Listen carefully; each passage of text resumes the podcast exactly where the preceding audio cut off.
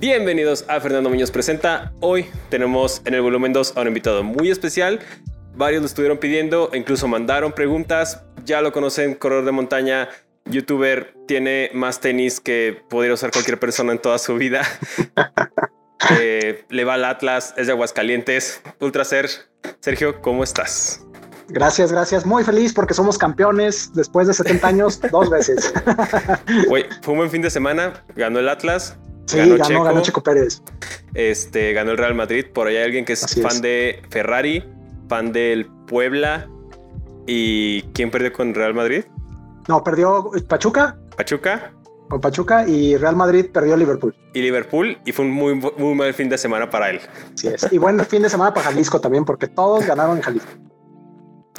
Ah, claro, porque Checo es de Jalisco, tiene razón. Sí, es cierto. Así es. Güey, fíjate que tenía esta idea de hacer un, un volumen 2 de las entrevistas porque eh, el volumen 2 que grabé con Tony hace unas como tres semanas salió muy chido. Porque creo que ya, ya como que hay más confianza, ¿no? Y entre tú y yo, pues ya hay un chorro de confianza, además Sí, de, la, sí, sí, sí, de esa grabación. Eh, y es que pasó un chorro. O sea, ¿qué grabamos hace como dos años? Fue inicio de pandemia, güey. Fue cuando iniciaste. Ajá. Fue eso, fue hace dos años exactamente. Hace dos años. Este, creo que la mitad de reconocimientos que tienes atrás de ti no estaban y de medallas. No, Eh, creo Sí, que no. en, en dos años tu canal se fue, pero hasta la se fue para fregada. arriba. Se fue cañón entre. Sí, sí, sí. Pero ¿Qué la dirías? pandemia ayudó mucho, ¿eh? Sí, la neta. La Hay neta, sí. mucha O sea, gente que la pasó hay mucha mal. gente y hay mucha gente que no tenía nada que hacer y se ponía a ver YouTube y pues Ahí estábamos. ahí está. sí, claro. ¿Qué dirías tú que fue lo que te dio este boom, además de la pandemia? O sea, creo que in- independientemente de la pandemia, eh, como que le diste al clavo en varias cosas, pero tú qué es lo que sientes que, que te ha ayudado a crecer tan exponencialmente? Híjole, creo que son momentos en donde tú lo debes de saber. De repente metes un video y clava. ¿no? O sea, sabes, este le dio y por ahí va. Y luego de repente a la semana o a las dos semanas dices, voy a intentar algo parecido y madres, no es nada, ¿no? Es como en los reels de Instagram. Los reels Sí. de Instagram le inviertes un chingo de tiempo en un reel y dices, este me quedó poca madre, este va a tener un pegue y pinches 500 vistas, güey. O sea, este, como que es de momentos, no sé qué tanto es de analizar el, el timing de meter el video en la semana, el timing de meter el video cuando se requiere, es, es bien raro, cabrón. O sea, es es súper raro también. O sea, yo he metido videos con carreras y digo, este no me pegó y hubo una carrera bien pues normal que pegó X. bien fregón. Entonces está, está como raro. No sé si es el mood en que ande la gente, el momento, la hora también puede ser. Está, está extraño. Y aparte de eso, pues me ha funcionado mucho, pues las reseñas, este, las reseñas de los tenis, de repente, eh, eh, pues ir buscando a ver qué es lo que va a salir y pues Sí. invertirle poquito en eso, ¿no? Luego me pregunta la gente, este, ¿quién te manda los tenis y cuántas? Nah, pues, no manches, o sea, Ojalá. los compra y ya, nos, ojalá no nos mandaran, la neta. Pero no, todo lo compramos. Entonces, este, yo creo que es, es un análisis fuerte y también mucho, mucho, como mucha suerte también de eso, ¿no? A mí se me hace. Yo creo que a ti te ha pasado también de que de repente dices, madres, ahora pegó bien chido y de repente dices, puta, Sí. invertí un buen y nada. Es lo que te iba a decir, es bien irónico. O sea, hay videos que, que le piensas, que le inviertes, que- lo planeas cañoncísimo, te tardas Así es. 15 días en grabarlo y no vale madre. Y el que se te ocurrió a las 10 de la mañana en lo que estaba desayunando y que salió ese mismo día, truena. Sale chido. Así de es. repente te clavas mucho en las estadísticas del canal. Fíjate que antes sí lo hacía casi diario Ajá. y ya últimamente, no sé, como que me he relajado un chingo este, en eso. Eh, antes sí lo hacía diario y estaba viendo qué tantos suscriptores y qué tanto así. Pero no, no manches, es mucho estrés, cabrón. Es mucho Sí. estrés y, y de repente dices, puta madre, este mes me fue bien mal, cabrón, ¿qué hice mal? Y te pones y te pones a analizar y esto y lo otro. Y de repente otro mes que no lo pelaste te va bien. Entonces, pues más bien seguir jalando, seguir jalando con lo que traes y pues este es lo que nos gusta a final de cuentas, no, no lo vamos Sí. a dejar de hacer. Entonces, pues que funcione como tenga que funcionar. Es que se vuelve algo bien raro porque, o sea, obviamente al principio te valen madre los números porque lo haces por, por gusto. por luego gusto. llega como este punto medio en el que hasta YouTube te. Ya es que nos mandan el correo mensual de Sí. reporte, de mira, hiciste Sí, tanto, tanto. Y te clavas un chorro y luego llega como este equilibrio que dices, pero pues finalmente lo hago porque me gusta. E- Es, es que es eso, fíjate, yo cuando empecé me acuerdo que pues nunca, nunca pensé así diciendo, puta, voy, yo quiero llegar a tantos seguidores. Yo, mi objetivo siempre cuando entré a, a YouTube fue ganar un dólar en YouTube. O sea, el, el, día que yo gané un dólar en YouTube, yo dije, ya logré el objetivo, lo que venga después está chido. O sea, no importa, ¿no? Este, luego van creciendo los objetivos y dices, ay, ojalá un día me llegara mi plaquita, que tengo por ahí una placa que me hicieron unos compas nomás de cotorreo, que es la que tengo colgada, un día les voy a hacer un video. Este, pero sí, es, es eso, es el gusto por, por hacer los videos y por, por hacer lo que te gusta más que nada, ¿no? Y pues compartir tus experiencias. Sí, ¿hace cuánto empezaste con el canal? ¿Ya en cuatro? Sí, el, en 30 de abril cumplí cuatro años. Y, y, de cuando, o sea, de, de, la primera vez que grabaste y de que empezaste hasta ahorita, ¿qué tanto sientes que ha impactado el canal en tu vida? ¿Te imaginaste eso cuando empezaste? Todo, güey, todo, todo, todo, todo. O sea, el canal, el canal fue un parteaguas. Es como cuando te gradúas de una carrera, güey. O sea, sí, la neta. O sea, te gradúas de la carrera y como que ese es un parteaguas para decir, ok, aquí empieza mi vida de profesionista, ¿no? Aquí yo ya soy el licenciado tal. El canal, en cierto punto, digo, al inicio tal vez no, porque pues crece lento esto, pero en cierto punto te parte la vida, cuando menos a mí me la partió. Pasaron muchas cosas mientras tenía yo el canal. Ajá. Este, entonces, este, pues, o sea, es, es un, fue, fue un parteaguas fuerte, porque aparte se hace como que no sé, yo tengo mi trabajo y yo mi trabajo pues lo considero una parte de mi vida, pero yo el canal lo hice yo, es como un hijo tuyo, pues, ¿no? Yo tengo un hijo y, y es y, lo comparo un poquito, no, no, no vale la pena la comparación con mi hijo, ¿no? Pero, pero es algo así, es como un hijito chiquito que tienes que dices, eh, le doy de comer y le doy de esto y ahí estamos al pendiente del no. Es una comparación así más o menos de ese estilo en donde pues te cambia la vida una cosa de estas.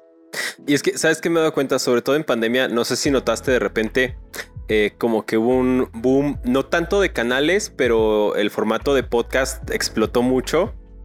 Eh, y creo que viene de esta necesidad que todos teníamos sin darnos cuenta de expresarnos. O sea, de repente te das cuenta que hay gente que hay un dicho que dicen que ya hay más podcasts que gente escuchándolos.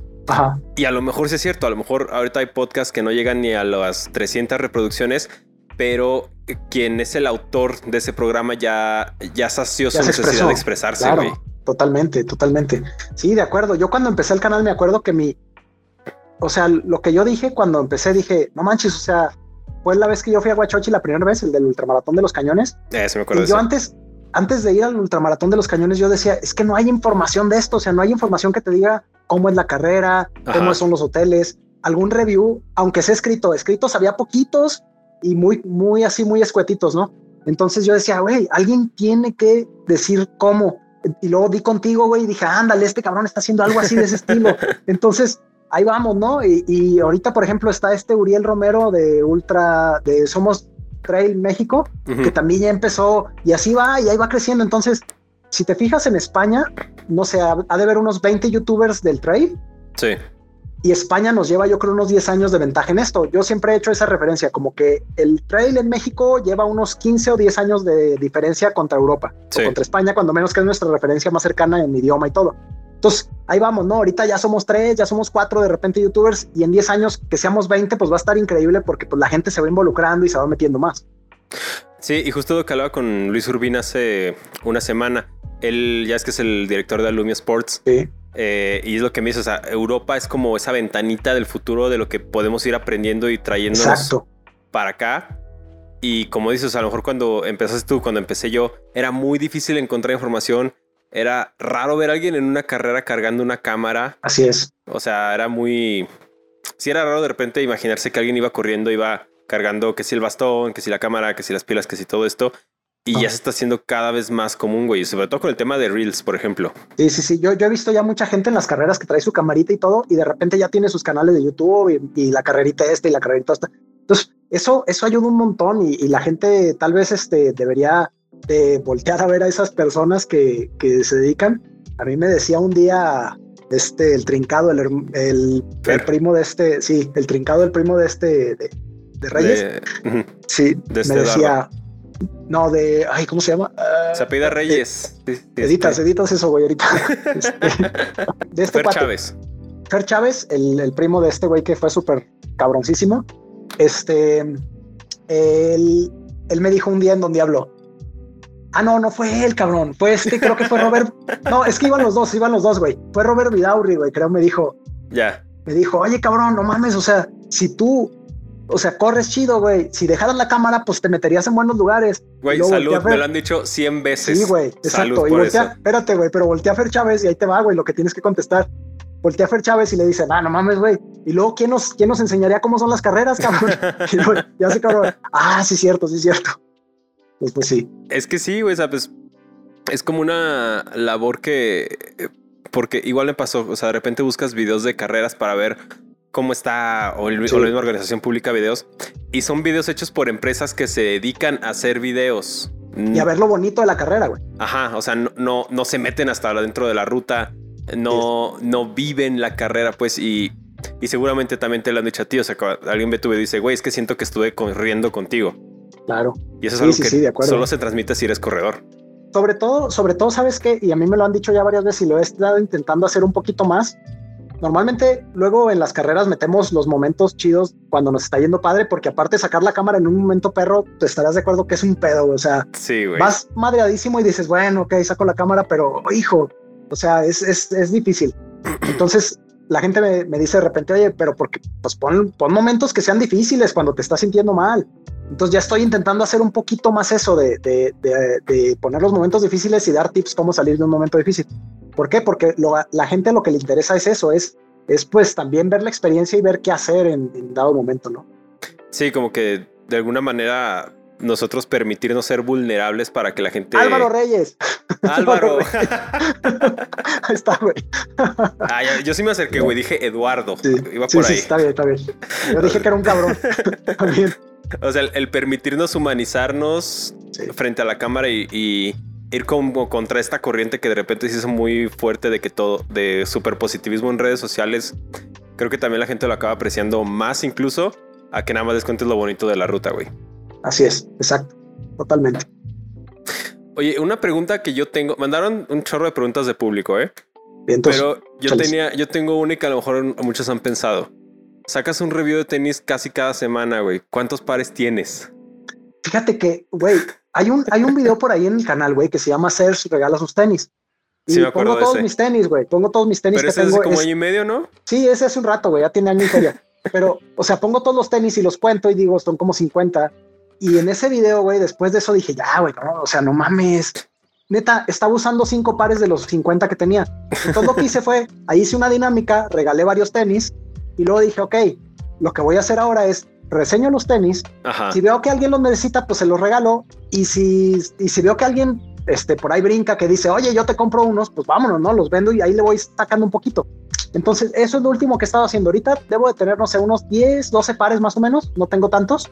Porque es lo que hago. O sea, saco el, saco el review con unos, no sé, 50, 60 kilómetros. Si me gusta mucho el tenis, tal vez le meto unos 100, 120 y me deshago de ellos. Si de plano es un tenis que yo digo, no mames, me gustó, ese ya me lo quedo por decirte los Speedgoat que compré los cinco últimos, esos me los quedo porque me los quedo, porque me encantaron. Pero por decirte algo, eh, esta semana me llegan unos Pegasus los nuevos, los 39. Sí. Saco la reseña y seguramente de esos tenis les voy a meter 80 o 100 kilómetros y se venden, ¿no? Y ponle, me costaron dos mil pesos. Si le saco 1200, pues bueno, ya la reseña ahí este, ya quedó. Sí, en lo que se monetiza y todo ya sales por lo menos Exacto. tablas. Ponle, ponle en 6, 7 meses que se monetiza ese video, pues ya hay más o menos listo. Sí, porque, o sea, es que lo que te digo, si vamos haciendo cuentas, güey, tendrías más de 100 pares ahí. No, no manches, sí. Porque aparte tu número no. es como que muy común. Güey, ese es el otro pedo, cabrón. O sea, soy 30, soy, soy 12, soy 12 americano. Digo, es, es una desventaja y ventaja. Porque sí, agarras ofertas chidas. Eso, consigo pares a, a buena oferta, güey. Y, y también eh, la otra es que es un pedo venderlos. Ya tengo ahorita yo dos compradores en México, güey. Así que, que les digo, oye, güey, acabo de reseñar este tenis, ¿te interesa? Y saben quién soy y todo el pedo. Es más, de hecho, estoy bien cagadísimo, güey. La primera vez que le vendí uno de los vatos, vendí unos, vendí unos por Mercado Libre y luego entró otra vez y vio que tenía otros tenis y los y compró otros tenis de los mismos y luego me dice, oye, tú no eres Sergio de los videos. Y le dije, sí, me dice, no manches, ya mejor te contacto directo para que ya hacemos intermediarios con Mercado Libre. Entonces, ese tipo de contactitos ya los guardé y de repente le digo, oye, pues me llegaron estos, ¿te interesan? Sí, no, lo que sea. Entonces, pues ahí se va haciendo la red. Porque aparte ya tienen la referencia de que ya hiciste el video de la revisión. O sea, ya, tienen, ya ah, están como, digamos, bendecidos, güey. De que ya va, va calado, va garantizado. Y sí, oye, no manches, está mi sudor y todo. Bueno, Sergio, te estaba espiando en la ITRA como todo buen reportero, como buen programa de chismes que somos aquí. Eh, estoy viendo la relación tóxica que tienes con el Sky Ultra Pico. No me, no me hables de esa carrera, no me hables de ella. Ah, pues, el Sky es, le decimos la tóxica, güey. Ve, tenemos primer intento 2019, 2020, 2021. Tres intentos. Tres intentos. Tres a cero. tres, Sergio Vázquez, cero. Y justo eso, me voy a adelantar esa pregunta del público porque yo también la tenía anotada. ¿Piensas regresar o ya, ya lo vas a dejar por la paz? Mira, es, es una carrera preciosa. Es una carrera de, yo creo que en vistas y en dificultad, yo creo que es la más canija de México. O sea, sí está muy cabrona por la altura, por la distancia, por el desnivel, está brutal.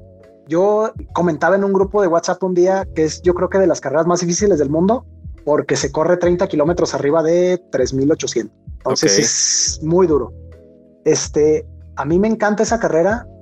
Yo cuando hice el último video dije que no iba a regresar porque pues no, o sea, güey, es que es invertirle en el coach, en la alimentación, en los gelecitos, en ir allá, en el hospedaje allá. Entonces, para que no manches, o sea, güey, por uno, por otra cosa. La cola entre las patas. Hijo de su, con una patiza, yo creo que sí voy a regresar algún día, Fer. Sí, sí, sí me gustaría regresar.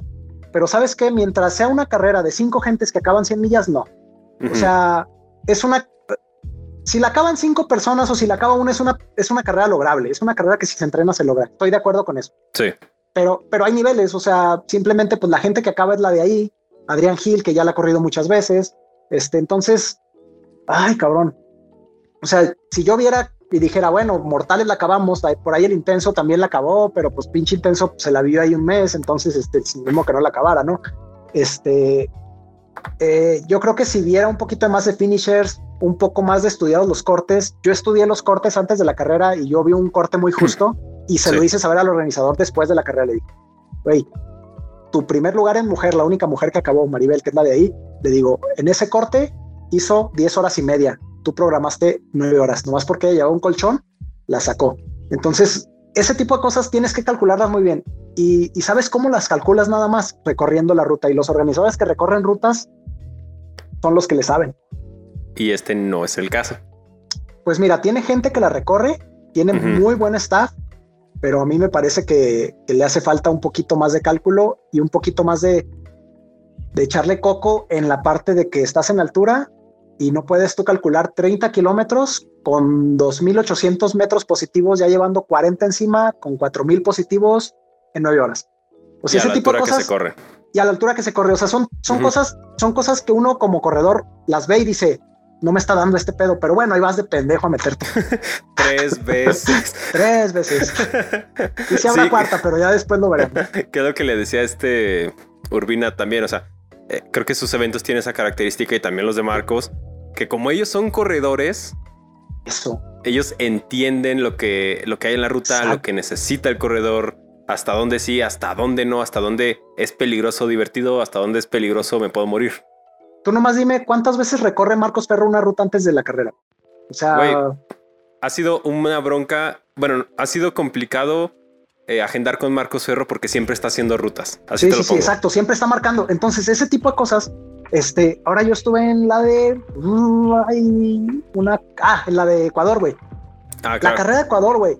Están un mes antes de la carrera marcando rutas casi cada dos días. Así. Paz, paz, paz, marcando, marcando, marcando. Y luego, chécate esto. El día de la carrera salen una hora antes, un puntero, marcando la ruta, güey, y va haciéndose como estafeta, pasando con otro puntero, marcando la ruta enfrente de los punteros de la carrera. Entonces ese tipo de cosas dices tú, puta, pues conocen la ruta de, pero excelente y saben que el corredor lento va a hacerlo en tanto tiempo y el corredor rápido lo va a hacer en... Y qué bueno que retomaste el tema de Ecuador porque eso es a lo que íbamos. Hasta parece que ensayamos de entrevista. ¿Cómo, ¿Cómo estuvo eso, güey? O sea, de repente un día publicas eh, gracias la esportiva fue? No, fue Petzel.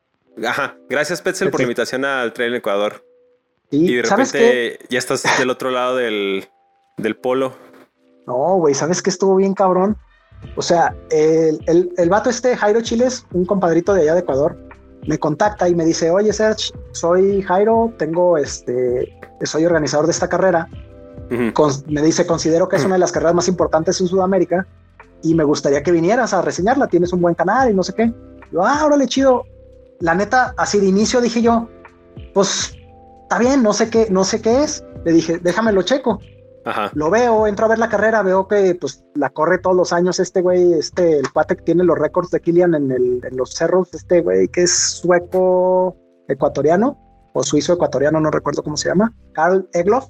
Ajá. Este, y empiezo a ver que, es, que está famosa la carrera y digo, ah, cabrón, pues está buena, ¿no? Entonces le digo, oye, sí me interesa, este, déjame buscar un vuelo, porque me dice, tú consigue el vuelo y yo aquí te cubro todo lo. Ok, tú ¿Ah? llega ya.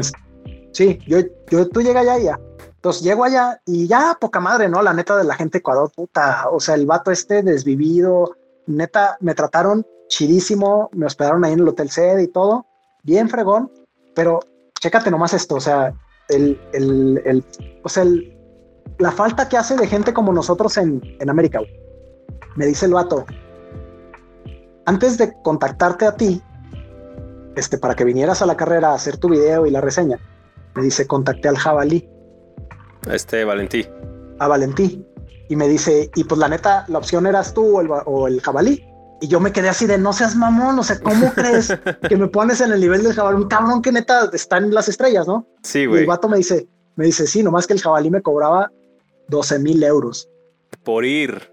Por ir nada más, güey. Aparte de viáticos y todo el pedo. Qué bueno que a mí no me ha contestado el correo para la entrevista, no sé cuánto me cobre cobré muy barato, güey. Se podía cobrar eso. No, no, y la neta, mira, este, y la neta, la neta es que nunca he pensado en hacer negocio de esto. A mí, a mí si me pagan con experiencias, puta, yo soy feliz, ¿no? Me encanta. Este, y eso fue lo que pasó. O sea, y, es lo que le dije, güey, el mí, yo estar aquí corriendo tu carrera y estando en otro país, yo soy súper feliz. sí, o sea, mínimo que no te sea un gasto y ya. Exacto, sí, fue el avión, pero pues la verdad es que tuve tiempo para comprarlo como tres meses antes, entonces estuvo tranquilo y no salió tan caro, entonces pues estuvo, estuvo chido. ¿Y, qué, es lo que más te gustó de Ecuador de la carrera? ¿Sabes qué? Ah, ahí te va. Perdón, perdón. Digo, por si no han visto el video de la ah, carrera en Ecuador, aquí lo dejamos en la descripción, chéquelo. Chingoncísimo. Chido. Fíjate que te podría decir que las vistas, que el paisaje, que esto y que el otro. Y no, fíjate, a mí lo que más me gustó fue el nivel de competencia que hay. O sea, puta, cuando hago yo el cálculo de, mi carrera, dije yo esos 80 kilómetros más o menos los puedo acabar en 17 horas por, por el desnivel que traía 5000 oh, Estaba perro. Estaba bien perro, güey. Entonces dije unas 17 horas, está bien. Y veo que el corte en meta son 18 horas. Y dije yo, ay, cabrón, pues está súper pegado a lo que yo dije. Entonces, el día que vi a Jairo allá en Ecuador, le digo, oye, güey, tu corte está muy cabrón, güey. O sea, para pa 18, para 18 horas para 80 kilómetros con 5500 está perro. Y me dice, este no. Digo, ¿cómo no, güey? En, allá en Oso Negro es tanto y en, y, en, UTMX dan tanto. Y, o sea, hice mis referencias de México y me dice, me dice, Serge, ¿cuántos finishers crees que tengo al año? Digo, no sé cuántos. Me dice, el 80% de mis corredores son finishers. No manches. Me quedé yo así de, ah, cabrón. Le dije, me callaste el hocico, güey. Están bien tus cortes. Corro y a la hora de que corro, güey, el 80% de corredores finishers. Empezamos 35, acabamos 30, ponle. Que es un buen porcentaje para un ultra así de técnico, güey. Exacto. Entonces yo me quedé pensando, güey, es que la gente acá sabe a lo que se mete, cabrón, cuando una carrera. Y es lo que me decía el vato, me dice, es que sabes que acá la banda, este, pues si, si no trae o si sabe que está difícil la ruta, se mete un 30, se mete al 50 de repente y aún así el 50 está difícil. Pero ya en ultras así fuertes de 100 y de 80, dice, la gente es muy respetuosa con eso. Y es, es algo de lo que te iba a decir que me encantó. O sea, la cultura de la conciencia que hay por todo el deporte outdoor en Sudamérica. No mames, o sea, están bien, bien cabrones. Eh, fui al kilómetro vertical, güey. Y a la gente pues la hacen subir con su casquito en el kilómetro vertical porque está un poquito difícil la ruta. Sí. Y de repente volteé y vi un vato de los de staff que iba bajando con su casco y luego venían otros dos chavos con ellos, como que iban ya para abajo. Y volteé el chavo y les dice, no, ustedes no bajen, espérense que alguien les preste casco para que bajen. Yo me quedé así de, güey, yo he ido a lista sin casco. y, y, lista está más perro que esa madre. Sí. Entonces, ese tipo de nivel de conciencia cae en, en la carrera. A mí me encantó, me encantó el nivel y me encantó el respeto que tiene la gente por la ultradistancia. Eso se me hizo increíble. Que creo que es algo que, justo te voy a decir, creo que es algo que de repente aquí nos falta a todos en general. O sea, güey, ¿cuántas veces has escuchado el que digan, pues me inscribí a 100, no entrené, pero me voy al pasito? El famoso me voy al pasito, güey. Peligrosísimo, es, voy al pasito. Es, bien peligroso, güey. No, no sabes a lo que te puedes exponer en un, en, una, en un bajón, ahí arriba en el cerro. O sea, me estoy imaginando una ruta difícil donde esté técnico, güey, y que no puedas bajar por un bajón o te, o te dé un, no sé, un, desmayo, lo que sea, güey, te puedes hasta matar, cabrón. Sí, güey. Es, es, ese nivel de conciencia tienes que tener. Sí, o sea, imagínate a alguien que por irse al pasito le, no se le agarra mal de altura en una parte alta, técnica, lo agarra de noche. Sí, no, entonces sí, eh, sí, yo, yo, en, yo cuando menos en Ecuador sí dije, hey, yo soy un pinche inconsciente. O sea, en, en muchas cosas, a veces uno, uno no, no le piensa, por ejemplo, yo voy y entreno y muchas veces no llevo la manta térmica. Y digo, ¿qué me cuesta llevar la pinche manta térmica, güey? O sea, no sé qué me puede pasar, un día me pico una víbora y no puedo moverme o lo que sea, güey, está haciendo frío, pues ahí está la manta, ¿no? Ese tipo de cositas son cosas que luego no valorizamos y sí son importantes. Y es que sabes que yo creo que también, creo que a lo mejor lo que podría contribuir a esa situación es que muchos entramos este a hacer deporte de montaña y ultradistancia ya de adultos, güey, pero somos adultos que de niños no tuvieron esa cultura. Así creo es. Que creo que es nuestro tiene mucho que ver eso. Es el punto débil general. Y luego también, ¿sabes quién? Quien, te, invita normalmente a correr trail, güey, o, cuando menos a la gente que conoces, pues es gente que llegó al cerro también sola. En cambio, en otros lados pues hay como una cultura, cuando menos en Ecuador hay mucha cultura de montañismo. Este, entonces la gente está súper metida en eso y saben que pues te llevas tus cuerdas, te llevas tu casco, te llevas esto, lo otro. Y es, es muy, muy, este, o sea, a mí me encantó eso, o sea, el ver las diferencias culturales en eso se me hizo bien fregón. ¿Qué crees que podríamos aplicar de, del trail que viste allá a los de acá? Más bien yo diría que, ellos podrían aplicar muchas cosas de nosotros, cabrón. ¿Cómo que? hasta eso, hasta eso, fíjate que hay muchas cosas que, yo noté que decía yo, hey, acá en México se tienen unas cosas bien chidas. Lo hacemos bien. Sí, por decirte algo, la marcación de la ruta ya. Ajá. Este, de repente les fallaba así en las flechitas en el piso con cal, güey. Era, pues voltea para allá porque para allá está la marca, cabrón. O sea, así, o sea, de, buscar tú la marca. Y aquí, aquí nos consienten mucho con eso. O sea, aquí yo me acuerdo, las carreras te ponen tu marquita de cal con la flechita y te ponen dale para allá y dale para acá. Entonces, ese tipo de cosas, sí. Por ejemplo, los abastos acá, güey, no manches. Neta, hay, hay carreras en donde nos chiquean bien chido. Allá en, allá en Ecuador, no me faltó, va, pero ahí te va el, el abasto. Era naranjas, plátanos, sandía, agua. Todos los abastos iguales a una carrera así de renombre, pues está, bueno, ¿no? Sí, bueno, como el buffet que de repente aquí nos ponen en Ultra Trail de México. Exacto, o sea, ese tipo de cosas. Yo lo que rescataría de allá es la parte esa de la marcación. A mí se me hizo bien interesante lo que decían estos cuates de que estaban un mes antes ahí y que aventaban gente de frente corriendo la carrera horas antes de que saliera el bloque, para que por decirte algo, si te van a quitar las marcas, ya traigas visto en dónde te las quitaron y vayas poniendo otra vez, ¿no? Ese tipo de cosas. Y el kit, güey, el kit de la carrera, no te pases de lanza. O sea, es más, así te la pongo. Hay gente que se inscribe a la Petzel y no corre, nomás por ir por, el kit, güey. Sí, es que te dan, te dan chaleco de hidratación, güey. Ah. Sí, un chaleco así, o sea, sencillito, así como muy, muy sencillito, pero chaleco de hidratación. Te dan un soft flask del azul, como el de Salomon. Te dan el buff te dan la playera y la playera neta está. E, es, la mejor playera que me han dado en un ultra, ¿eh? así, o sea, súper pasada. Una playera que tú la ves y dices, esta madre cuesta 800 pesos. Este, y un kitcito ahí de geles y eso, pero neta, o sea, sacabas el kit y tú decías, ah, su madre, güey. O sea, costó creo que 90 dólares la inscripción que costaba. Mm, neta, el kit les quitaba la inscripción. Ah, sí, el kit les quitaba, les quitaba la inscripción. Y es que estos cuates maquilan todo el China, güey. Ya. Entonces traen todo de China y hasta la, es más, la medalla está muy chingón, aquí lo tengo. Muy bonita y muy sobria. Ah, está chida. Sí, elegantita. Así elegante, muy padre. Entonces, todo en China, güey, hasta la medalla las maquilan en China y todo. Entonces, pues les, sale muy económico y la neta te dan calidad.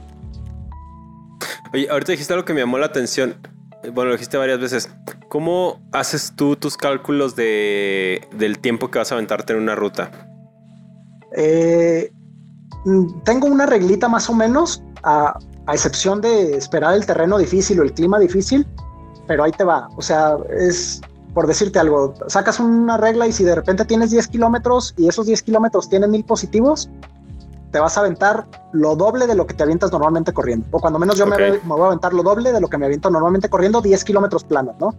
Y 10 kilómetros normalmente me los podría aventar en trail así sin mucho desnivel en una hora. Si traen mil de desnivel, se duplica, te va dos horas eso, dos mm. horas o un poquito más, ¿no? Entonces, en base a eso vas haciendo cálculos y por decirte algo, si tú me dices, pues son tres kilómetros con 600, ay cabrón, pues ya hago mi prorrateo y digo, ah, pues esos tres kilómetros con 600 salen como en hora y media, hora 15 más o menos.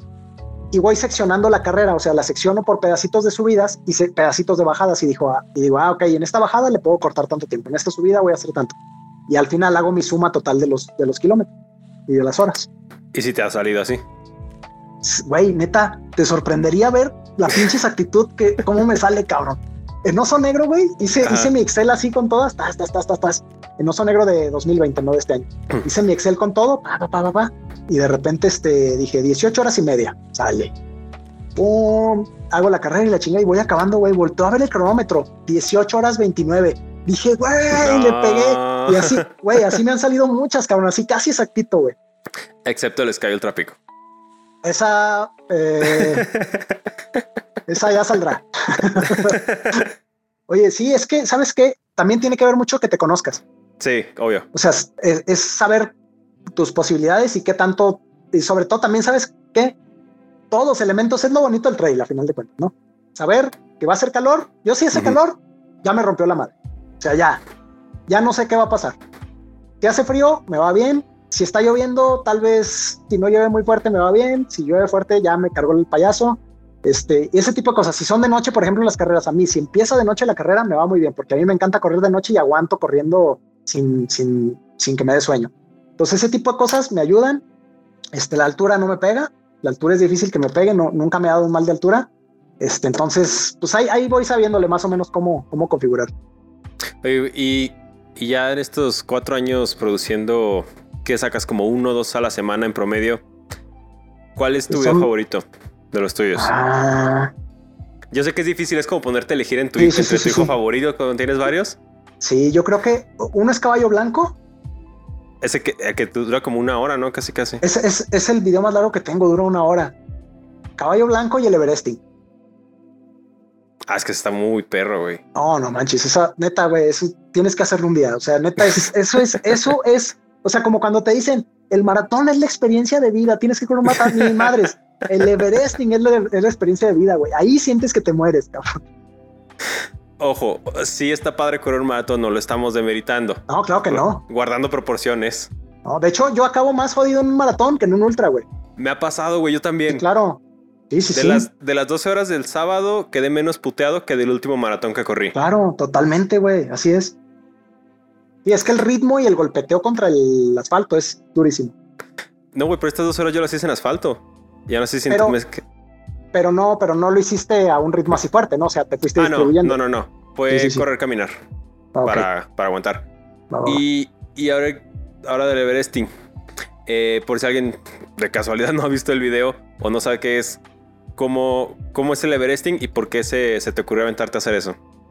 Fíjate que desde el año pasado este, empezó el, el, tema del Everesting es una onda como que se vino con la pandemia, de los retos estos virtuales, ¿no? El Everesting consiste en subir en una sola actividad la altura del Monte Everest, 4.900 y feria metros, ¿no? En una sola actividad continua sin dormir. Eso es lo importante. Puedes descansar, no, hay pedo, y puedes descansar, pero no puedes dormir. Pues son más de 4.000, ¿no? No, 8.800, 8.900, ¿cuánto, ¿cuánto dije? Me dijiste 4200. No, no mames, no, para nada. No, no, no, doble, fácil. Es que ese es el medio Everesting. Mm. es, es, que sí hay medio Everesting. pero, pero no, ahí va. Son 8800 y feria de metros eh, eh, subidos. positivo. Ajá, una sola actividad sin dormir. Puedes descansar, eso no hay problema, pero no puedes dormir. Sí. Eso es lo importante. Y puedes tardarte lo que quieras, pero sin dormir. Entonces ahí entran dos factores, ¿no? Que si te tardas lo que sea, pues te va a ganar el sueño en algún momento. Y luego. Y es que me acordé y me dio sueño, güey. este. No se droguen, chavos. Sí, no, espérense, díganle no a las drogas. El, eh, yo desde el año pasado que vi de, lo que se trataba, empecé a ver gente de aquí de México que lo hacía. Hay unos chavos de Orizaba, mis compitas, este Julio, Víctor Teseo y Oscar, e hicieron ese Everesting ellos en el Cerro del Borrego. Imagínate un pinche cerro de 350 metros darle 30 y feria de vueltas, güey. Ay, güey. O sea, es una pinche locura. Y lo vi y dije, ah, está chingón eso. Íbamos, iban como, no sé, 12 o 13 intentos de Everesting, no intentos, sino logros de Everesting en México. Sí. Y luego, en lo largo del año, vino Julio Ángel el Coyote, vino, vino otras personas, no recuerdo bien ahorita los nombres. Este Martín Cruz de Monterrey también lo hizo y de repente ya eran 15, este año se hizo otro y quedaba, o sea, yo quería hacer el 17 en esas fechas de febrero y yo lo, yo lo quería hacer en La Viga, en el Cerro de La Viga, ahí en Coahuila. Es un cerro de 4 kilómetros con 1200 positivos. Entonces le tenía que dar nueve vueltas a La Viga. Nada y más. En esos, pues no más, no manches, si La Viga está a 3700 la cumbre, cabrón. Y en esas fechas, mi compadre flaco de ahí de Calvillo, ese güey está loco, cabrón. Ese güey hizo 100 mil positivos en un mes. En un mes, 100 mil positivos, güey. o sea, es una locura. Hacía de a 3 mil por día, güey. A veces hacía 6 mil, a veces 5 mil, así. O sea, se la vivió en el CR ese güey ese mes. Pero bueno, ese güey es, sería bueno que lo entrevistaras, cabrón. Tenemos pedos todos los que hacemos esto, güey. Güey, ese güey neta está loco. Tenemos y yo pedos. y yo ya investigué, güey. Y ese güey puede ser candidata a Guinness Record del por más ascensos, en, por más metros positivos en un mes. O sea, es, que es no un hay. chorro, güey. No, es un chingo. es una un ridiculez, chingo. 100 mil. O sea, Exacto, sí, es un putazo. Entonces, bueno, este güey organiza un reto en su cumpleaños que se trataba de subir el penitente, que es un cerro de 4 kilómetros con 911, este, ahí en, en Saltillo. Y el güey es el reto, o sea, el que suba más veces el penitente es el más penitente. Así era. por no decir otra palabra. por no decir otra cosa. Entonces, pues ya me escribí el reto y todo, y pues vi cómo estaba el show y estaba interesante porque eran pocos kilómetros con mucho desnivel. Entonces hice el cálculo y dije, con 10 vueltas sale esa madre. Pero, ¿dónde está el relajo que yo le pregunto al pinche flaco, oye, flaco, ¿y qué tal está tu cerro? ¿Es técnico? ¿Tiene vereda? ¿Esto, lo otro? Ah, hombre, carnal, me dice, está bien corrible, güey. Y ahí voy al pinche penitente. La Horrible mitad del para cerro. el que vive ahí, no, güey. Para pa él, güey, que nada más es el único que lo sube. Era un cerro con la mitad de pura piedra bola, tecniquísimo. Ah, Y la otra, y la otra mitad con vereda. Entonces, sí, bajabas dos kilómetros con un horrible de piedras y lo demás es, y era horrible. Entonces, de eso se trató, de subir 10 veces esa madre durante, creo que fueron 36 horas más o menos. aproximadamente. O sea, 10 veces subí esa madre y pues 36 horas, cabrón. En el reto, este, solamente una persona hizo 11 vueltas, que fue el profesor Zavala, un güey de ahí, un señor de ahí muy canijo, y esta Ujú. Elenita Sánchez también hizo 10 vueltas, nomás que ella las hizo más rápido que yo. no. Ey, Y también ellos entraron a la lista de los finishers de. Everesting. ¿No? porque ¿Por ellos, por- ellos sí durmieron. Ah, valió más. Sí. Es que sabes que, güey, yo iba con esa intención también. O sea, probablemente, probablemente hubiera podido hacer 11 o 12 vueltas, pero sin dormir es un pedo, cabrón. Es un Sí, pedo. Eh, el profe Zavala, cada ascenso dormía 20 minutos, 15 minutos. Elenita también de repente se paró cada dos vueltas y dormía un ratito. Yo no, o sea, yo sí me paraba, pero pues no dormía, cabrón. O sea, llegaba, comía y así de cámara, pues me voy porque me duermo, ¿no? De hecho, estaba en una de esas, este, en el último ascenso casi, que eran como las 3 de la mañana, llegué, me senté, me comí una sopa y me volteé a ver la esposa del flaco y yo estaba así comiéndome la sopa y de repente como que empecé a irme para adelante y me dice, Sergio, no te duermas, cabrón. Y yo, no, no, no, no, no, ya, ya, ya, me voy. Y pum, me peleé otra vez para arriba, cabrón. Y no. Entonces, este, ese fue el, y luego me dijeron el, no, me dijo el profe Zavala. Me dijo, oye, este, ¿qué onda, Sergio? Y, y luego, ¿qué, ¿qué onda con eso del reto del Everesting? Y no sé qué. Le dije, no, profe, pues yo vine a hacer esto. La neta, pues yo le tiraba eso. Me dice, es que, me dice, yo te vi que en tu octava vuelta te, te atrasaste mucho, ibas muy lento. Le dije, pues es que yo venía por este reto, profe. Me dice, ah, ¿y cómo le hago para entrar a ese reto? Le digo, pues para empezar empieza de nuevo porque durmió, yo lo vi dormir. Entonces, y sabes que está chido que es una cosa como ética, Ajá. porque no, no hay manera de que te comprueben si dormiste o no. Obvio, si te vio alguien, pues va a decir, eh, este güey se durmió, no manches. Este, Sí, sí, sí. Pero, pero a nivel de, de comprobarlo con el, con, la, con el grupo este de Beresting, solamente te piden que mandes tu actividad de Strava y ellos medio la analizan, pueden revisar de repente ritmos cardíacos y eso, pero es muy difícil que detecten si dormiste. Sí, eso es meramente de buena fe. Así es, exactamente. O sea, quien se mete y pues digo, normalmente un Everesting, pues hay mucha gente apoyándote o viéndote. Normalmente son retos que, que sí llaman la atención. Entonces, pues no está tan fácil echarse una jeta. Pues sí, creo que te pasó algo que quien haga ultradistancia y esté viendo esto se va a identificar ese momento en el que entras como modo zombie. Sí. Y tienes lagunas. O sea, yo creo que si no grabáramos todo lo que hacemos, güey, no sabríamos lo que nos pasa en las carreras. Sí, es que sabes que es algo, no me acuerdo con qué platicaba el otro día. Si tú te acuerdas de un ultra, güey, o sea, te acuerdas, yo creo, de media hora. Sí. todo o sea, un resumen así como en media hora. Y todo lo demás, quién sabe qué pasó, güey. O sea, son así como lapsos, ¿no? Y de repente te puede llegar un flashazo y dices, ay, cabrón, me acordé de este paisaje que vi y no me acordaba, ¿no? Pero sí, exacto. Sin la cámara, este, de repente probablemente nos acordaríamos de él.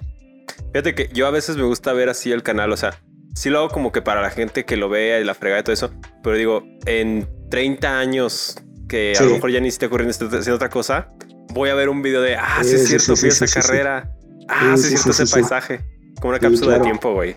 Sí, exacto. Yo también lo hago para, para con mi hijo, güey. O sea, digo, no, no es que yo quiera que él haga lo mismo que yo ni nada, digo, si lo hace, que chido, si no, también. Este, pero sí me gustaría que, pues cuando menos, este, viera ya su papá, ¿no? Si yo ya no estoy de repente, este, pues que quedara ahí el recuerdo y dijera, ah, mira, pues ese es mi papá, y, o, él cuando tenga sus hijos, si es que él tiene, pues dijera, miren, ese es su abuelo y hizo tales cosas, ¿no? Y que, pues, pues ese tipo de cosas, a mí cuando menos, a mí me hubiera gustado, me hubiera encantado ver a mi papá haciendo algo en la tele, ¿no? Y decir, no manches, ese, es mi papá y es el ejemplo a seguir, o eso es lo que quiero hacer, o ese tipo de cosas, ¿no? Es inspirador, pues.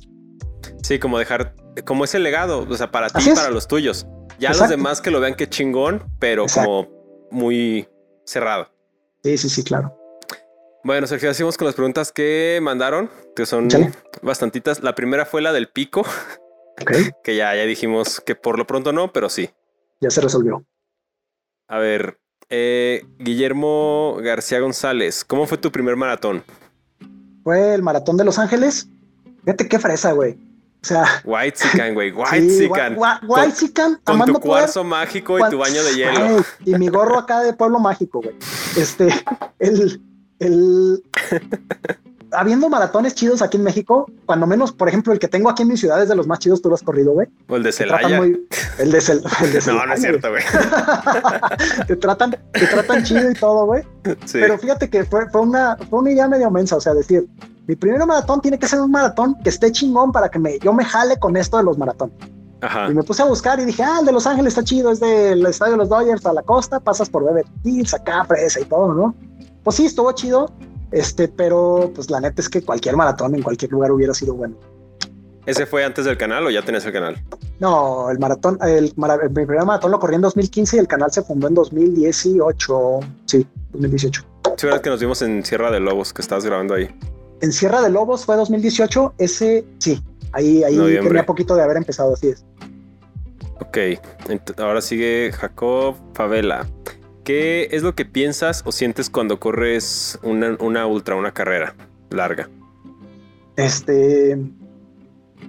Ah, pues es, pregunta difícil porque piensas un montón de cosas. O piensas en tu familia, piensas en tus proyectos que tienes, hasta en los mismos videos que vas a hacer, ¿no? Dices, ah, este video está sí. hacerlo así, esto así. Este. Eh, piensas en que te duelen las piernas un chingo. este, este, no sé, piensas muchas cosas. Este, también depende mucho el mood en que andes, ¿no? Eh, de repente puedes traer ahí alguna bronca o lo que sea y ahí la piensas, la repiensas, la recapacitas, le buscas soluciones. Este, a mí me gusta mucho eso del trail y del ultra porque este, es como un psicólogo, ¿no? Este, tú, mismo, tú mismo muchas veces encuentras las respuestas en los ultras o en los entrenamientos largos. Este, el otro día, regresando a Ecuador, dejé de correr como una semana y media. Me volvía loco, güey. O sea, neta. Sí. Eh, eh, eh, le Ani y le dije, es que estoy deprimido. Y me dice, ¿cómo que estás deprimido? Pues, ¿qué traes o qué? no sé, me siento así como que estoy pensando en mi mamá y estoy así, ya chingado, y no sé qué. Y, y, y, y me dice, no has corrido y me cae el 20 y digo, no mames, sí es cierto, tengo 10 días sin correr, mañana salgo al cerro ya. Sí, entonces, obviamente no reemplaza una terapia psicológica profesional, pero como lo que decimos hace rato, ¿no? suplir esa necesidad de expresarte y esa necesidad de tener ese tiempo contigo, esa introspección. Sí, sí, sí. Sí te ayuda un chorro. Eso, eso. Aparte, tu cuerpo genera pues endorfinas y mil cosas, ¿no? Que te ayudan a estar bien de la cabeza.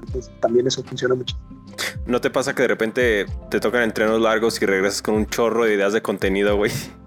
Sí, me pasa muchísimo. Y sabes qué? Siempre llevo mi, el teléfono y con las notitas de voz, güey, lo saco y ta, ta, ta, ta, ta Yo tengo un chat conmigo de puras notas. Eso, güey. O sí, de notas de voz o notas escritas. Cuando puedo escribirlas, las escribo. Cuando no, pues este, nota de voz, ¿no? pero sí, yo tengo uno, güey. No manches, tengo un, una nota de escrita. Ta, chingo de hojas, güey, de que agarro y de repente redacto algún guion o algo y ahí lo dejo, ¿no? Y ahí, ahí tengo algunas ideas. Pues, cuando se ofrece de repente que no tienes contenido y dices, güey, ¿ahora qué grabo? Pues sacas el chatito. A las notas, sí, güey. así es. Ahora, Erce o Salde, rutas de trail en Aguascalientes, ¿cuáles recomiendas? Va a haber un ultra, eh, ultra trail en Aguascalientes, ¿no? Sí, de hecho lo fui a recorrer el sábado. tenía, tenía poca fe yo de la ruta, ¿eh? porque yo no conocía mucho allá. no manches, güey. O sea, andaba yo ahí adentro y yo decía, cabrón, esto parece Huasca. Así, Neta. o sea, chingón. Hay unas partes así bien alucinadas, bien fregonas que yo dije, güey, ¿esto de dónde se lo sacaron? Bien, bien chido ahí en Calvillo, es un pueblito mágico aquí cerquita. Mm. Luego, bueno, donde yo entreno es el Picacho, el Cerro del Muerto, que tienes pendiente venir a echarte una carrerita aquí, güey. Sí, güey, ya. Este, ya, ya, tienes que pasar una hora. Eh, tenemos también eh, lo que es la parte de los arquitos, es una parte ahí enfrente del Picacho, la parte de la posta que de repente la cierran, de repente la abren, la Sierra Fría que está un poquito lejos, y así, muchas partes así, pero en general es algo planón, ¿eh? O sea, lo más que tenemos es el Picacho, que son 10 kilómetros con mil, pero es porque vamos y venimos sobre una cresta. Calvillo está a 40 minutos de donde es eh, la familia de mi mamá, de Juchipila, de Zacatecas. Ah, está ahí adelantito, donde está cerca el balneario este de Paraíso Cascán. Paraíso Cascán, Adelantito, sí, sí, sí, sí, sí, por ahí. Sí. A ver, Linoveto 10. Eh, ¿Cómo entrenas para los ultras y cómo le haces con la parte monetaria de las carreras? Raspo las tarjetas de crédito más no poder. no es, es de repente cuando ya no hay opción, pues hay que hacerle, ¿no? No, las carreras normalmente, este, pues intento, intento en lo mayor posible juntar bandita, porque eso, puta, ayuda muchísimo. Eh, que alguien saque su carro, yo saco mi carro, nos vamos cinco, ahí dividimos gastos, un Airbnb, esto, lo otro te sale vara. Este, la carrera, pues como cuando menos ya está pagada desde hace tiempo, porque cuando salen inscripciones normalmente la pagas unos dos, tres meses antes. Entonces realmente los gastos, este, si te juntas con alguna bandita que vaya, pues te andan saliendo, no sé, en unos 1500 cuando mucho, ¿no? Yo creo que te andas gastando entre casetas, gasolina y el Airbnb. Ya tus gastos allá, pues tal vez de comida es un poquito más, pero más o menos ponle. Es que estás este yendo como una carrera al mes, aprox. Sí, estuve así, pero le bajé un poquito ya. Ya le, he empezado a bajar porque no, hasta acá. Porque ya ves que la, vez pasada que grabamos te has echado creo que seis ultras en un año, ¿no? 16. 16. No mames. 16, no, no, no. Fue una, güey, eh, este, está uno mal eso, eso está mal. O sea, no lo hagan. no lo hagan. Miren, o sea, es malo contra la salud y es malo contra el bolsillo. Entonces, deja la este, salud, el bolsillo. el bolsillo, deja tú. este, no, ese año fue mi año como de Grand Slam. Dije yo, este año todo lo que haya, lo que digan. Vámonos a todo. El año pasado todavía un poquito, cada mes, cada mes y medio estuve yendo. Este año ya le bajé más. Y quiero empezar, ¿sabes qué? A seleccionar un poquito mejor las carreras de decir, güey, en vez de estar gastando tanto tan seguido, júntale poquito y págate una carrera tipo la de Ecuador y traes una experiencia, traes una experiencia un poquito más grande, viajaste, conociste, te trajiste, ahora que me fui a Ecuador, eso me encantó, que pues conocí gente, este, eh, vi otras cosas, te traes más ideas, este, entonces, eh, eh, comprar un poquito más de experiencia, ¿no? Es que creo que pues son etapas, güey, o sea, como...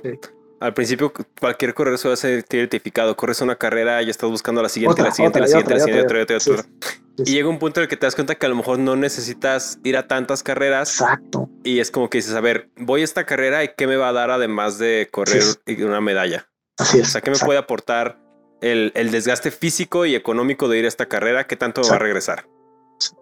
Oh, y, fíjate que, o sea, mi idea es, es algún día, o sea, a lo largo de mi vida poder recorrer la mayoría de las carreras de México estaría poca madre conocerlas todas. Este, y ahí, ahí al pasito, pero ahorita, así que tú digas, pues, ¿cuál, cuál me falta en México? UMAM es una de las que me quedé con muchas, muchas ganas de correr. Y muy buenos comentarios de esa carrera ahí. Y, muy buenos comentarios de esa carrera. Tal vez la Sierra Mixe, la Mixteca, que no voy a ir este año, también se me antojan ese tipo de carreras. Son carreras de nombrecito que ya tienen tiempo. Este, y ya, o sea, y las que vayan saliendo, ¿no? Pero sí, eh, sobre todo el que la gente pues también conozca a través del canal pues lo que hay, ¿no? Ok, Omar Nolasco, ¿cuál fue la carrera que marcó tu vida? Hay varias. Eh, eh, Caballo Blanco fue una, un par de aguas Caballo Blanco. Tapalpa, mi primer ultra en Tapalpa, ese, o sea, pues como, como los ultras, ¿no? Como los maratones o como los medios. El primero es el primero. El primero te marca y dices, no vuelvo, y a los 20 minutos dices, sí, sí se puede. sí, igual. Entonces, este, sí, igual y sí. Esa, este, Ecuador definitivamente, por la experiencia que es ir a otro lado, este, yo creo que Caballo Blanco, Ecuador y el primero de Tapalpa. Luis G. Arcos, ¿qué piensas cuando ya te quieres rendir en una carrera? mi compadre, fíjate, mi compadre este vato Arcos, güey, él le acaba de vender unos tenis porque calza el mismo mío. tu cliente. sí, es cliente ahí, carnal, ahí lo mando a saludar. Eh, ¿Cuál fue la pregunta, perdón, Fer? es que me quedé pensando en él que le acabo de vender unos tenis y que le voy a vender ¿Qué piensas cuando ya te quieres rendir en una carrera, güey? este, no, para adelante. El, el, pensamiento que debes de tener siempre cuando ves en un ultra y te sientes de la chingada es adelante, para adelante, siempre para adelante. Aunque vayas más lento, adelante, adelante, adelante. Entonces ese, ese es como que el, el mantra, ¿no? Siempre el pie hacia adelante, no importa la velocidad. De repente, los ultras son claros, son de claroscuros, güey, siempre. O sea, o estás en la parte chida o estás en la parte que te está cargando. Entonces, tú sabes que en esa parte donde te está cargando, de repente se va a empezar a mover a lo chido y vienes para acá. Y tú ya sabes que cuando estás aquí, te vas a regresar para acá. Entonces, es, es, ese ir y venir de estar manteniendo eso nada más. En los ultras así es, güey, y cualquier elite lo va a decir así. ¿Cuándo fue la, la última vez que aplicaste esa, ese pensamiento? En en Everesting y en Ecuador. En Ecuador me perdí como una hora, güey. Y sabes que en Sky la primera vez que fui me perdí también como una hora. Y esa vez yo, yo atribuyo la primera vez que, que me salgo de Sky o que no acabo Sky a esa pérdida porque me dio en la cabeza. O sea, me perdí una hora y dije, ya, ya, ya, se acabó, se acabó, se acabó porque ya perdí una hora y ya no puedo reponer esa hora y ya valió. y ahora en Ecuador, y ahora en Ecuador, güey, me perdí una hora por güey, porque perdí una marca y me seguí.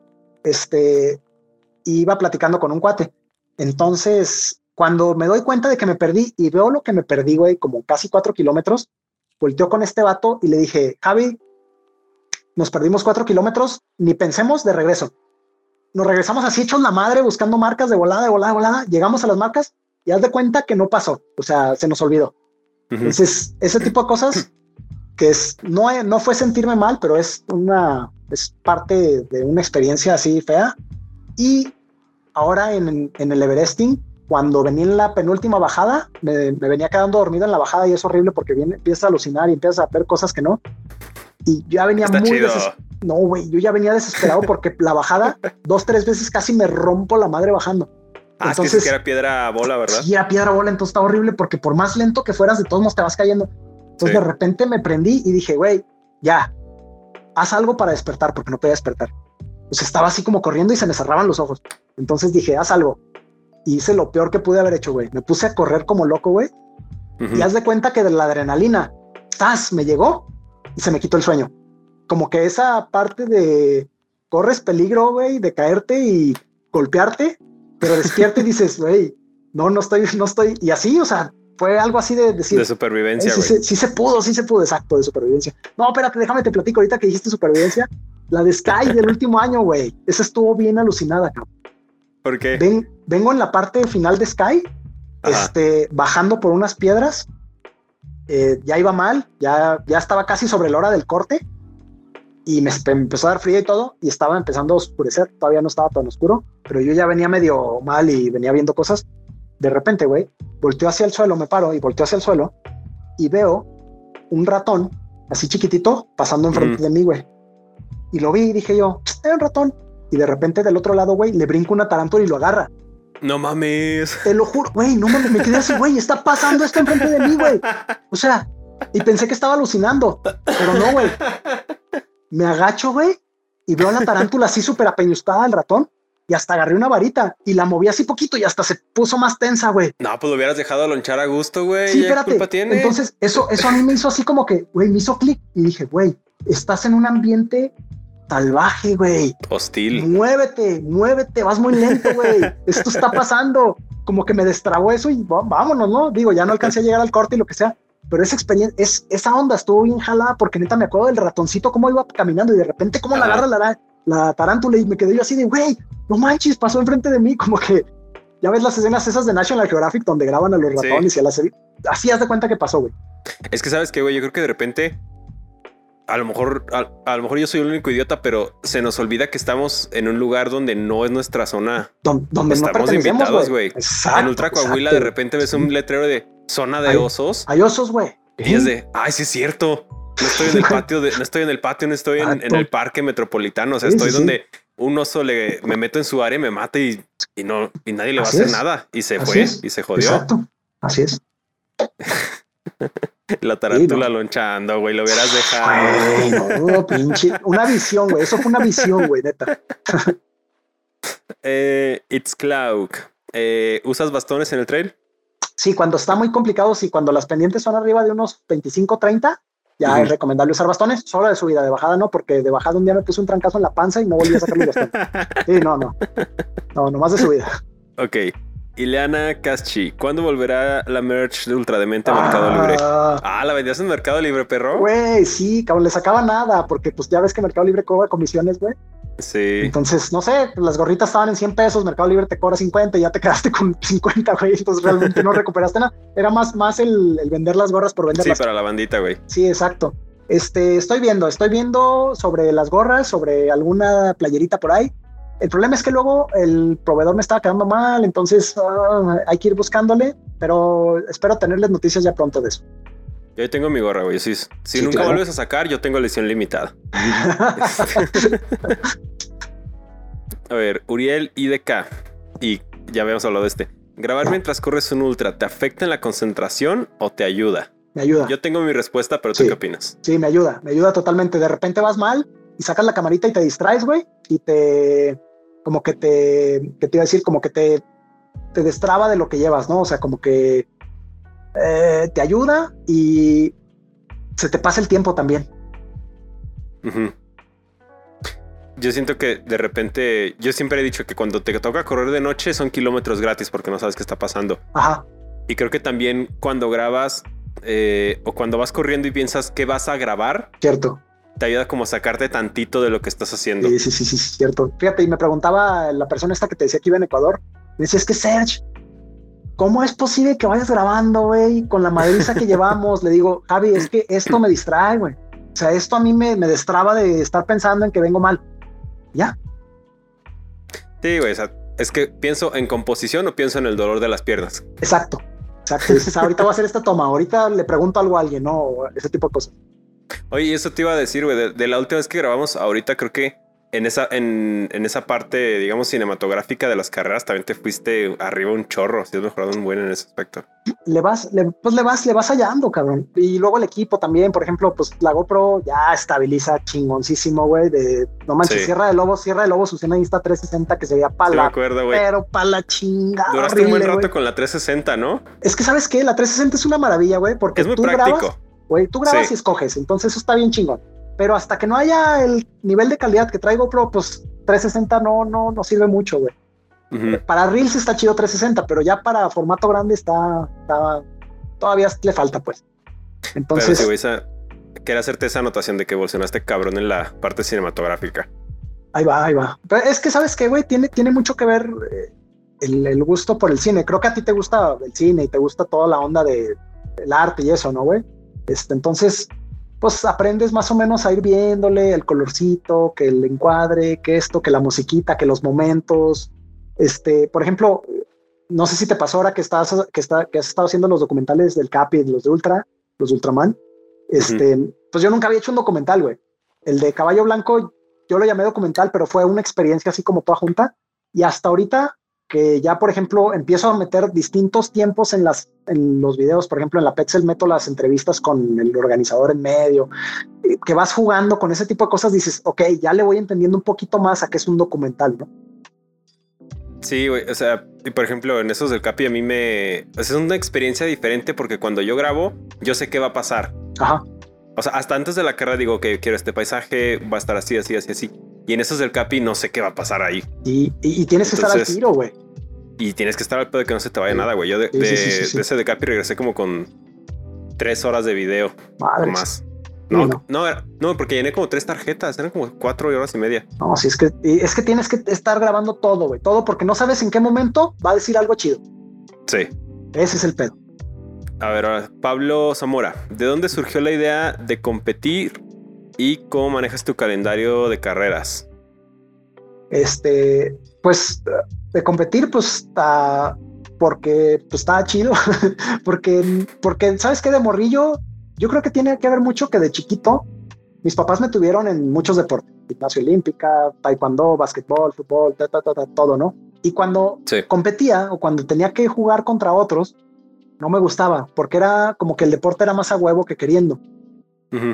Y ahora que pues ya tienes conciencia y que como que le encuentras el gusto a competir, no por competir con otros, sino por como que medio competir contigo mismo, dices, ah, está chido. Creo que es parte de lo que me gusta mucho de las competencias, que no es tanto competir contra las otras personas, sino competir contra ti mismo. Creo que ahí está el verdadero reto, ¿no?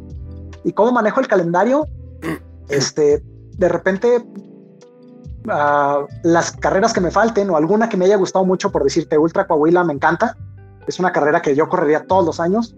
El Ultra de Huachi también, el de Huachi no, Huachochi es otra carrera que me encanta, ¿no? Este, correría todos los años si pudiera.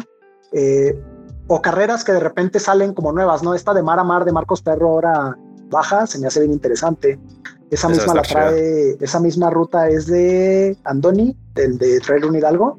También tiene una ruta ahí bien chingona. Entonces, ese tipo de rutas que son diferentes, este también me llama la atención y es en base a eso que se decide, o sea, una ruta diferente, algo nuevo, está chido.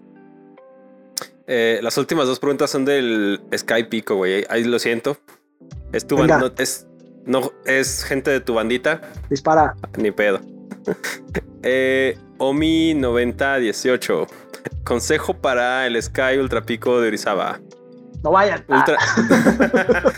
Ah. no, se crean, sí vayan. está bien chida. No. Está bien chida, está bien chida. No, sí vayan. Sí vayan. Pero, ok, pero no vayan a 100 millas. No, no se crean. este, no. Eh, consejo para Sky. Estudien la ruta y estudien los cortes. Eso primero, porque en base a mucho en base, mucho del éxito de esa carrera es eso, es, ser bien inteligente en cómo manejan los tiempos de los cortes y la ruta. Este, yo por más que le intenté, el, cuando menos el año pasado, así de decir, voy a meter chidote para tener buen tiempo de descanso, de tener, tener espacios, la neta es que no, o sea, esa carrera no te da chance de nada. O sea, no, no vayan pensando en que algún momento se puedan sentar en Skype. Este, yo. O sea, el margen de error es muy pequeño. Es muy pequeño. Si neta, si te agarró un bajón de una hora, güey, ya te la pelaste. Así, ya te la pelaste, güey. O sea, con una hora. Entonces, sí tienes que tener. Mira, yo tengo una teoría. Para, que va, para acabar Sky, tienes que tener la tormenta perfecta, güey. O sea, tiene que combinarse lo que tú puedes controlar. bueno, es otra cosa, ¿no? Cuando menos tienes que controlar lo tuyo la alimentación, el entrenamiento, la hidratación y los, o sea, conocer muy bien los tiempos de la ruta. O sea, eso es básico, porque neta, cuando menos esperas, dices, güey, me corrí 10 kilómetros en 3 horas. Pues sí, pero estás en altura, o sea, tienes que estar consciente de eso. Entonces, yo es el consejo que les daría. Eh, todo lo tienes que llevar a la perfección en, en todos los puntos y esperar que pues el clima te favorezca. Yo los tres años que he ido el clima ha estado bien chingón. O sea, llueve poquito, el, lodo es, está chido el lodo y todo, pero no, no, no, no es exagerado. Entonces, esperar que las condiciones climatológicas favorezcan y que todo te salga perfecto, la neta. Sí, güey. Sí, sí, sí. Y finalmente, Sergio Toxki, ¿qué pensaste en el primer DNF del Sky? En el primer DNF del Sky, no me dolió tanto porque a ese Sky me inscribí a lo güey. O sea, como a muchas. Ese Sky, ese Sky sí lo agarré así de un amigo de aquí de Aguas iba y dije yo, ah, pues lo acompaño, este lo acompaño, pero yo al 50 y él iba a las 100 millas. Entonces, cuando veo que el 50 no va al pico de Orizaba, dije, ah, chingada, como que no voy a ver el pico de Orizaba, yo quiero conocer el pico. Entonces dije, pues me inscribo al 100. Ya en ese tiempo ya había corrido 100, dije, pues me inscribo al 100. Me inscribí al 100, güey. No, me iba a inscribir al 100 y de repente vio la ruta y tampoco iba al pico. Y dije, chinga, pues el 100 kilómetros, si no vas a ir al pico, que mis primeras 100 millas, chingue su madre. Güey, ah, sabes que hay tours en caballo y cosas más seguras, ¿no? Ya sé, güey. Puedes, puedes, abrir el Google Earth y ahí se ve en 3D bien bonito. o, puedes ir a Yorizaba y de ahí se ve, güey, también, cabrón, eso no está. Pero bueno, eh, no, no me dolió por lo que te digo, porque yo cuando me inscribí dije, lo peor que puede pasar es que no acabe y no tenía esta carrera planeada, entonces no pasa nada. Así. has contemplado abandonar, que podías abandonar. mira, la mentalidad siempre de uno pues va clavada en que vas a acabar, ¿no? Pero llega un momento en donde pues no tienes control sobre alguna cosa y te va mal y ya, ¿no? Pero los otros dos años, los otros dos años, tanto el, a mí se me hizo más posible acabar el primer año que los dos siguientes, ¿eh? Porque el primer año la, la ruta y los cortes estaban más logrables, pues. Los dos siguientes años la pusieron más difícil, más tiempo en altura. Es que, ¿sabes qué, güey? El año pasado, eh, hace tres años, la primera vez, solamente subías hasta los 3600 y te mantenías en 3600, 3 kilómetros, 4 kilómetros y todo lo demás ya era abajo de eso.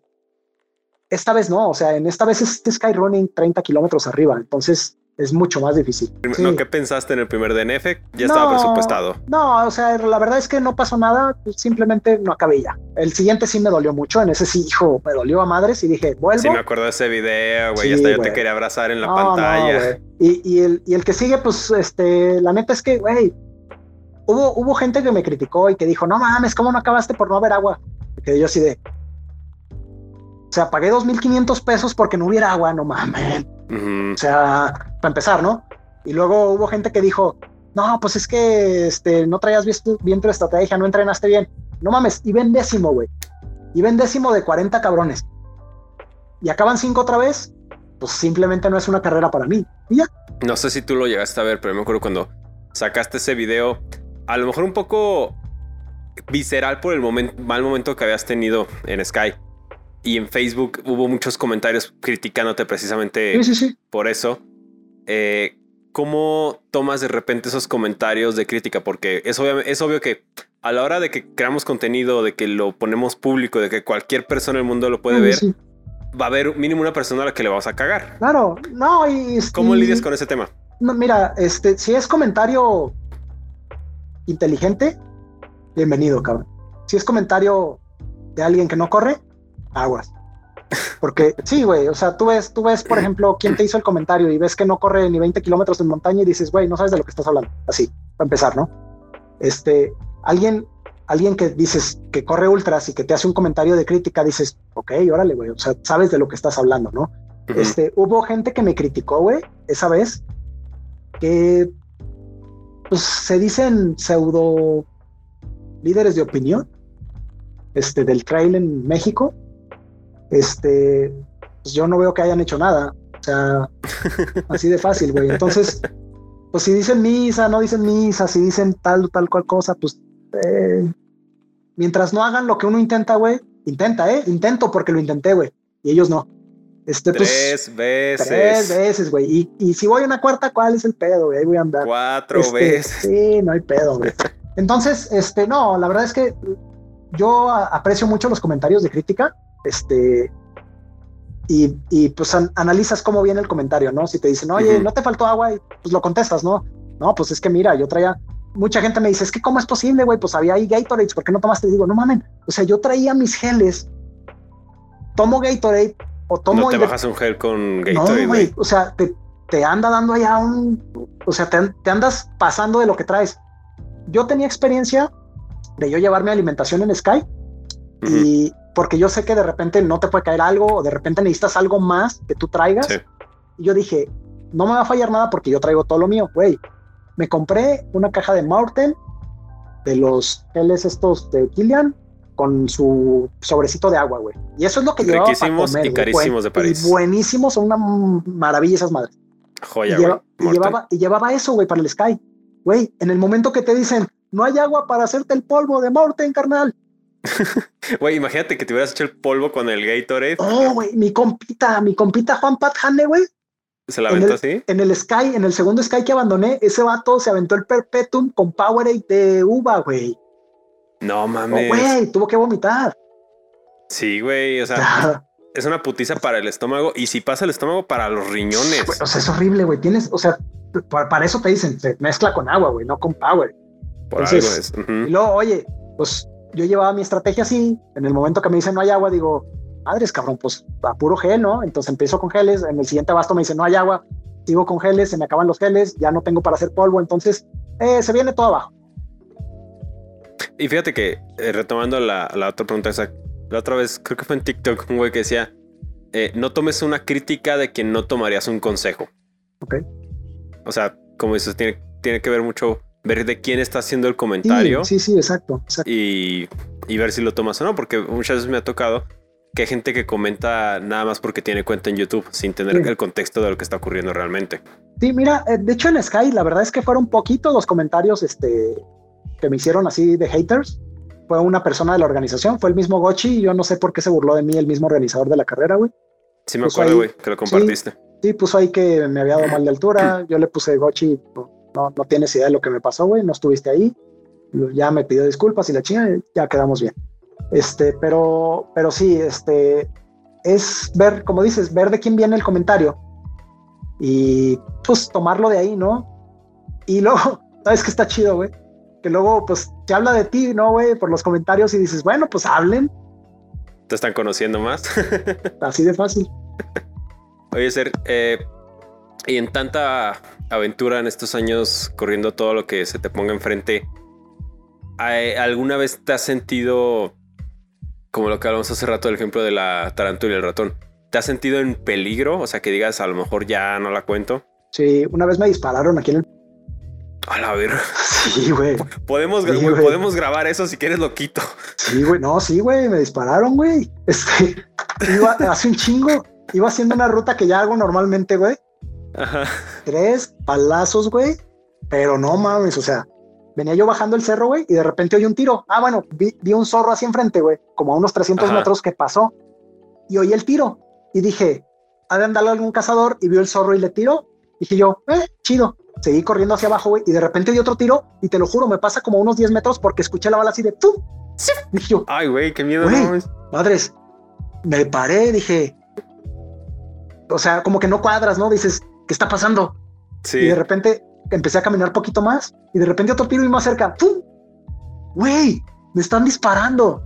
Y en un campo abierto así, o sea, no había dónde esconderse, dije, a chingar a su madre, encontré un arbusto, un arbusto, güey, me metí abajo así del arbusto, de donde yo ya los tiros me, me cubrí, Ajá. agarré mi teléfono, güey, le hablé a mi cuñado, le dije, güey, estoy aquí en la parte más, en la parte final del, del- me están disparando, güey, te estoy hablando no para que vengas, estoy hablando por si no regreso, porque Por pues, si está muy, está muy pedo. inaccesible aquí, por si en tres, Ujú. cuatro horas no sabes de mí, güey, me, me están disparando, güey. No, no, no, ahí quédate ahorita, veo y no sé qué, y que la chinga. Yo, no, no, güey, o sea, es nada más para que sepas que aquí estoy, si en un ratito no regreso, porque es imposible llegar allá rápido. Entonces, pues me esperé como unos cinco minutos ahí, ya no hay nada, empecé a caminar así para atrás despacito. De repente, cuando ya no vi nada, pum, salí corriendo. O sea, me, me puse a pensar, pues lo que querían era espantarme de ahí, nos me quisieron espantar y cámara. O algún cabrón maldoso, güey, que pues me vio Algo. y dijo, sí, No güey. vamos a así. meternos en pedos. Algo. Sí, no, no, así. Entonces, pues ahí. Ay, güey. Yo esperaba que me dijeras un oso, una serpiente, no, otro Ah, cabrón, güey. bueno. Qué miedo. Sí, güey. eh, Un, un día sí me tiró una mordida, una cascabel y me atinó, güey. Ah, sí, Sí. lo- sí, sí, me acuerdo que lo publicaste, güey. Sí, es cierto. sí, sí, sí. razón. Haz de cuenta, me tira la mordida, güey, y me alcanza a rozar la pantorrilla Ujú. y, y volteo, güey, y tómala, dos hilitos de sangre en la pierna, güey, exactamente donde los dos colmillos.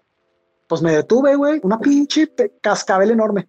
Me detuve, me paré, dije, güey, si me mordió, es mejor que me frene, me relaje y vea si me pasa algo para pedir ayuda. No, me detuve como 5 o 10 minutos, no pasó nada, dije, fue el puro rozón, no me inyectó, cámara, vámonos, me seguí. Pero sí, esa vez, esa vez sí dije, güey, y por traer audífonos en el cerro, güey. O sea, iba Es corriendo que no con se usan audífonos. audífonos en el cerro, güey. Se, les, se les dijo. Ah, en este sí, canal se les ha dicho mil veces. Ya sé, güey. Ahora ya nomás uso uno y el otro bajito. Este, pero ahí voy, güey. Y no vi la víbora por ir escuchando los audífonos y la brinqué y le pasé por un ladito y me tiró, la, me tiró el viaje, cabrón. No, entonces sí, sí te has hecho muy consciente de que en el cerro estamos de invitados nada más. Sí, claro. No, sí me han pasado cada cosa, güey. Así, víboras de cascabel. Por ahí tengo un video, güey, luego lo subiré ya a YouTube, donde brinco una cascabel, güey. O sea, la brinco y la pinche cascabel se hace así. O sea, se hace chiquita, una pinche cascabel enorme. Se hace así chiquita cuando la brinqué, porque yo venía grabando unos tenis, güey, así, haciendo el review. y cuando paso por arriba la víbora la brinco y la brinco así como con los dos pies y caigo del otro lado y dije, güey, acabo de brincar una cascabel y la grabé. Y por ahí tengo el video. No manches. Y lo, o sea, según yo, cuando se hacen chiquitas es porque están como agarrando vuelo para. Están, están, agarrando vuelo para tirar, pero lo bueno es que pasé y quedé adelante, entonces ya nomás hizo chiquita y se fue. No, güey, qué miedo. Sí, no, es que aquí está infestado de cascabeles. Aquí en León, bueno, donde yo entreno, no, hemos, no nos ha tocado ver serpientes, hay conejitos y zorros. Y espero que nunca me disparen, güey. Ahí estoy a gusto. Ay, la chingada. bueno, y esa no fue la única vez que me dispararon. Otra vez me dispararon acá en otro lugar, güey. Este, en la noche. Creo que eran salvas, pero igual pues te saca un pedo, güey, porque sí. No está, no está padre que te disparen, güey, no, importa que sea, no está, divertido. No importa, güey, hasta con, no, o sea, está feo, hasta con dar, dardos nerf no está chido. pues bueno, Sergio, ya nos pasamos de la hora, estuvo muy chida la plática, güey, ya tenemos rato sin echar chisme a gusto. Sí es. ¿Qué, qué, fue, qué nos vimos la última vez? Ahí en Cerro Rojo, ¿no? Ah, no, no te creas antes, después en, en, en Garmin. En Garmin. No, pero no te vi, güey, no te vi, no te vi, no te vi en Garmin, güey. Entonces fue en otra. En Aguascalientes, güey, en el maratón. Ah, el maratón, sí es cierto. Ahí sí es cierto. No, no, no, güey, en la buff, güey. Ah, que andabas grabando y de estar. En la buff, en la buff, ahí mero. Bueno, Serge, algo que quieras decir para despedirte de la banda. No, hombre, pues este, sigan a mi carnal Fer, canalazo que tiene. La verdad es que eh, anímense al trail, está chido.